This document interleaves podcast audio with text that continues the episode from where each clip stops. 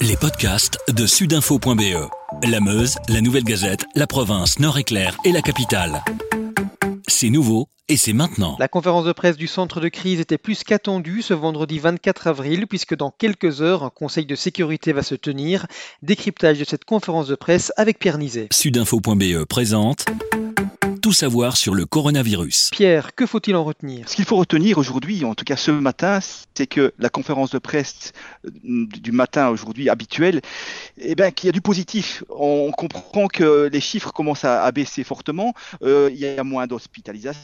On n'est plus qu'à 4355 lits. Il y a une baisse au niveau des soins intensifs. On est maintenant à, à 970 et au niveau des respirateurs, des gens qui sont euh, sous assistance respiratoire, on n'est plus qu'à 681. Donc c'est positif. Et donc on a compris qu'ils ont voulu ouvrir une petite porte euh, aujourd'hui à Sophie Wilmès qui va faire l'annonce, l'annonce tant attendue du début du déconfinement qui aura lieu le, 4 mai prochain. Petite surprise aussi aujourd'hui, Emmanuel André n'apparaîtra plus. Mais voilà, ça a été un peu une sorte de, rebondissement. On s'attendait à voir euh, bah, son visage que tout le monde connaît maintenant. Et eh ben il n'était pas là. Il n'était pas là parce qu'il y, a deux une raison personnelle et une raison professionnelle.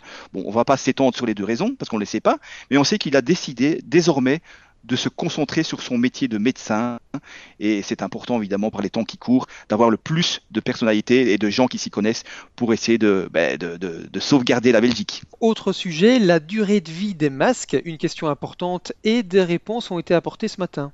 Voilà, donc ils ont parlé des, masques en tissu que les, gens ont fait ou bien ont acheté. Ça dépend évidemment de la, qualité du, tissu utilisé. Mais ils ont bien expliqué que ce qui est important, c'est qu'on pouvait l'utiliser toute la journée si on voulait. Si on ne peut pas respecter évidemment les distances d'un mètre cinquante, on doit porter le, le masque, c'est important. En rentrant chez soi, ils conseillent de les laver pendant une demi-heure à 60 degrés, ou bien euh, faire bouillir pendant quelques secondes dans, un bol.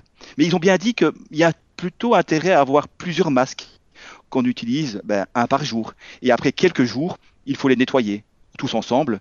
Et après, ben, il n'y a pas de problème, on ne risque pas euh, de contracter le, virus. Revenons-en aux chiffres euh, dévoilés ce matin.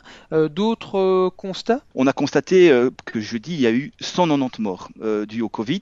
C'est plutôt moitié-moitié maison de repos avec les hôpitaux, mais il est important de signaler que on n'a pas les données euh, chiffrées pour la Flandre, pour les maisons de repos, parce qu'ils ont eu un bug technique. Donc ça veut dire que ces, dizaines de morts supplémentaires seront euh, répercutées demain. Donc euh, on n'a que, que, je dis bien que 190 morts, c'est quand même encore beaucoup, mais il faudra ajouter sans doute, sans doute quelques dizaines de morts supplémentaires en Flandre. Et enfin, j'ajoute ce, un chiffre qui est vraiment très étonnant.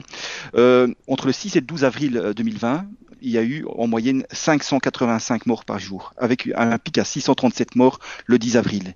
Et j'ai vérifié avec StatBell, donc l'Institut de statistique, et il faut remonter à mai 1940, donc vraiment quand les Allemands nous ont attaqués, pour retrouver un mois où il y a eu plus de morts par jour. Donc là, il y avait près de 700 morts par jour pendant le mois de mai 1940, tandis qu'ici, on avait 585 morts par jour pendant une semaine. C'est la semaine de la mort, hein. c'est la semaine du 6 au 12 avril, c'est la semaine où on, compte le pic. Il y a eu le pic de morts en Belgique, en espérant maintenant que ce pic ne reviendra plus.